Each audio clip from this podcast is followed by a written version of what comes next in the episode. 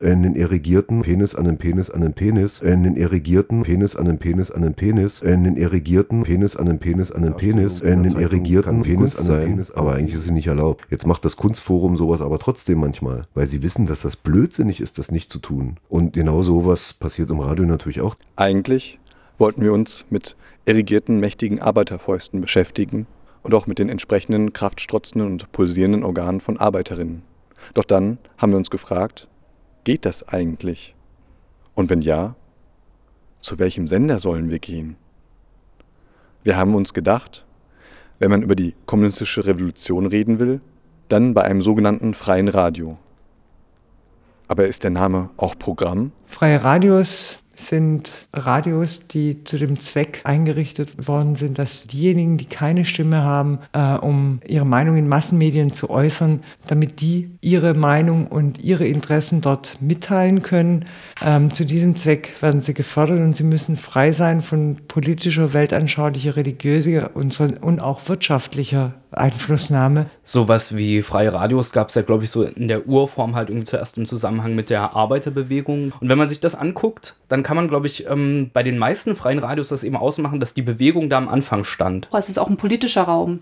Und ähm, ein ganz bewusst definierter politischer Raum, nämlich dass man sagt, man möchte bestimmten Inhalten und bestimmten Personenkreisen auch keine Stimme geben. Also die Zugangsoffenheit für Leute, die Beiträge machen wollen, ist das Wichtigste überhaupt, weil sonst sind sie nicht mehr frei. Das macht für mich auch dieses äh, freie Moment aus, nämlich nicht zu sagen, alle können hier machen, was sie wollen. Also natürlich kommt man nicht einfach bei Korax rein, setzt sich morgens um elf in die Redaktion und ist dann Teil der Redaktion.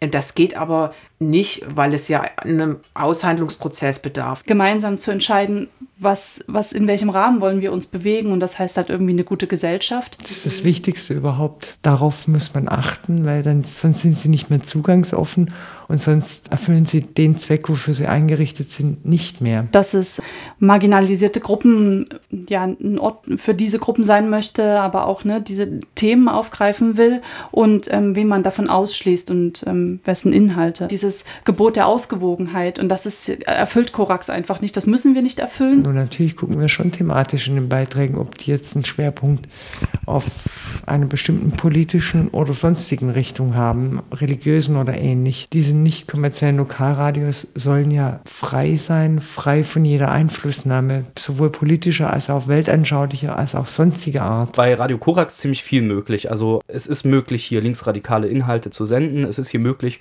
eine Kapitalismuskritik und Ideologiekritik zu formulieren. Bei uns kennt sich jeder beschweren, schriftlich, telefonisch, äh, per E-Mail. Irgendwas läuft, wo du denkst, äh, ich glaube, das ist dieser Titel, wo gerade kleine Mädchen zersägt werden und an Hunde verfüttert werden oder so. Wenn was ist, wird ein sogenanntes Beanstandungsverfahren eingeleitet. Je nachdem, wenn es bestimmte Sachen sind, kann da auch eine Auflage drin sein und es wird vor allen Dingen drinstehen, dass in Zukunft bitte darauf geachtet werden soll, das nicht mehr zu wiederholen. Als Plattform für linksradikale Strömungen in Halle und unter anderem auch die Mitorganisierung von illegalen äh, Demonstrationen da mussten wir uns dann richtig zu verhalten und klar machen, Moment mal, on air haben wir minutiös sozusagen nachgewiesen, dass das natürlich nicht der Fall ist, sondern bei den NKS ist es natürlich immer, dass die, die einen bestimmten Anspruch an sich selber haben, der ja auch im Gesetz so formuliert ist und ähm, dann solche Beanstandungsverfahren meistens ganz sauer aufstoßen und insofern ist dann auch der Zweck der ganzen Sache erreicht. Es kommt nicht wieder vor. Also wenn es hochkommt, ein Aufsichtsverfahren pro Jahr, das ist nicht viel.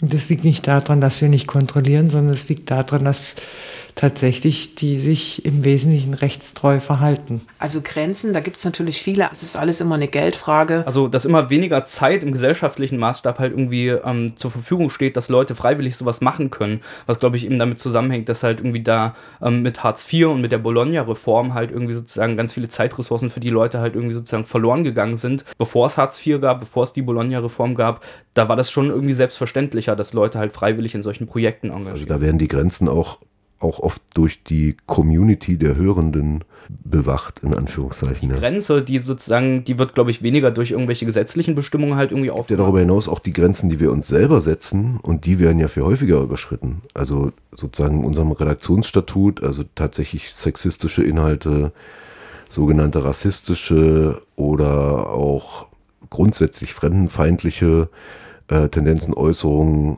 auszuschließen natürlich. Es gibt tatsächlich das Redaktionsstatut, das sich Radio Korax geschaffen hat, wo oft auch drauf geguckt werden muss und wo man auch mal sozusagen interveniert, wenn jemand einen Text geschrieben hat, eine Nachricht geschrieben hat und dann lese ich den Begriff Flüchtlingskrise, Flüchtlingsstrom oder so, dann über Fragen ähm, dahin zu kommen, erklär mir das doch mal, was ist denn daran eigentlich die Krise? Und vielleicht kommt man im Gespräch dann darauf, okay, es ist ja eigentlich eine Staats- und Verwaltungskrise und nicht die Menschen sind die Krise. Wenn man nun mal hier Vollzeit ist, dann trägt man das Programm mit.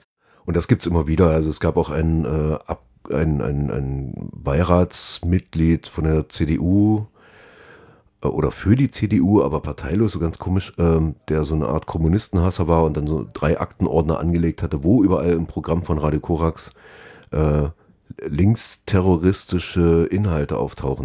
Was dann nichts anderes war als Artikel aus der Roten Hilfe und so, also so, so Sachen, wo man die wiederum vom Verfassungsschutz beobachtet wird und dann führte das zu so einem Kurzschluss, äh, naja, dann ist das ja alles illegal und so weiter, was natürlich Quark ist. Also. Ich glaube, das ist halt eher so das Problem, dass wenn man eine radikale Position vertritt, die halt ähm, zum Beispiel irgendwie ein bestimmtes Gesellschaftsprinzip halt irgendwie sehr grundlegend in Frage stellt, dass das erstmal sozusagen eine Position ist, die halt eher so durch so, so weiche Filter halt irgendwie ähm, draußen gehalten wird. Also ja, sozusagen, wenn man eine akademische Karriere machen will, dann kann man so eine Position nicht vertreten. Wenn man halt irgendwie auch, jetzt im öffentlich-rechtlichen Radiobereich halt irgendwie eine Karriere machen will, dann kann man da bestimmte Positionen nicht vertreten. Aber das ist, macht sich auch hm, ja, durch ein bestimmtes Klima halt, glaube ich, bemerkbar, was sagbar ist und was nicht.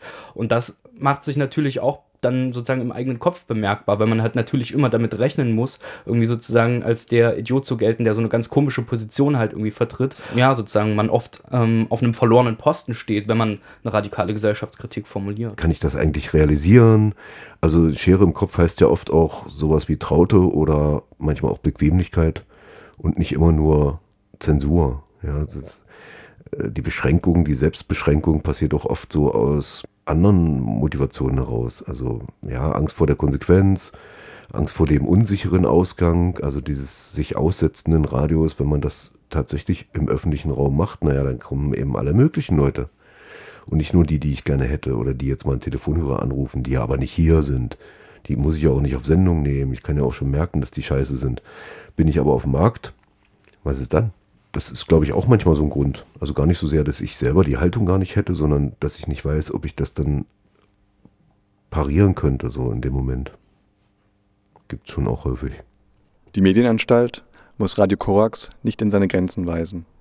Zurzeit kann sie sich Liberalität erlauben und dem Radio Narrenfreiheit gewähren. In den letzten Jahren wurde der Narr mit Preisen vom Deutschen Kulturrat und dem Bundesausschuss Politische Bildung gewürdigt. Diese zweifelhafte Freiheit wird eher durch Fördermittelabhängigkeit und Zeitmangel beschränkt als durch Zensurmaßnahmen. Eine Zensur muss so lange nicht stattfinden, wie sich die Linke in der Defensive befindet. Erst wenn Radio Korax das Medium einer offensiven linken Bewegung wird, kann es sich von seiner Narrenfreiheit befreien. Wahrscheinlicher ist momentan ein neuer rechter Versuch, das Narrenbrot zu entziehen. Die AfD Sachsen-Anhalts wird dem Narren seine wahren Worte über ihr Unwesen sicher nicht als Spaß durchgehen lassen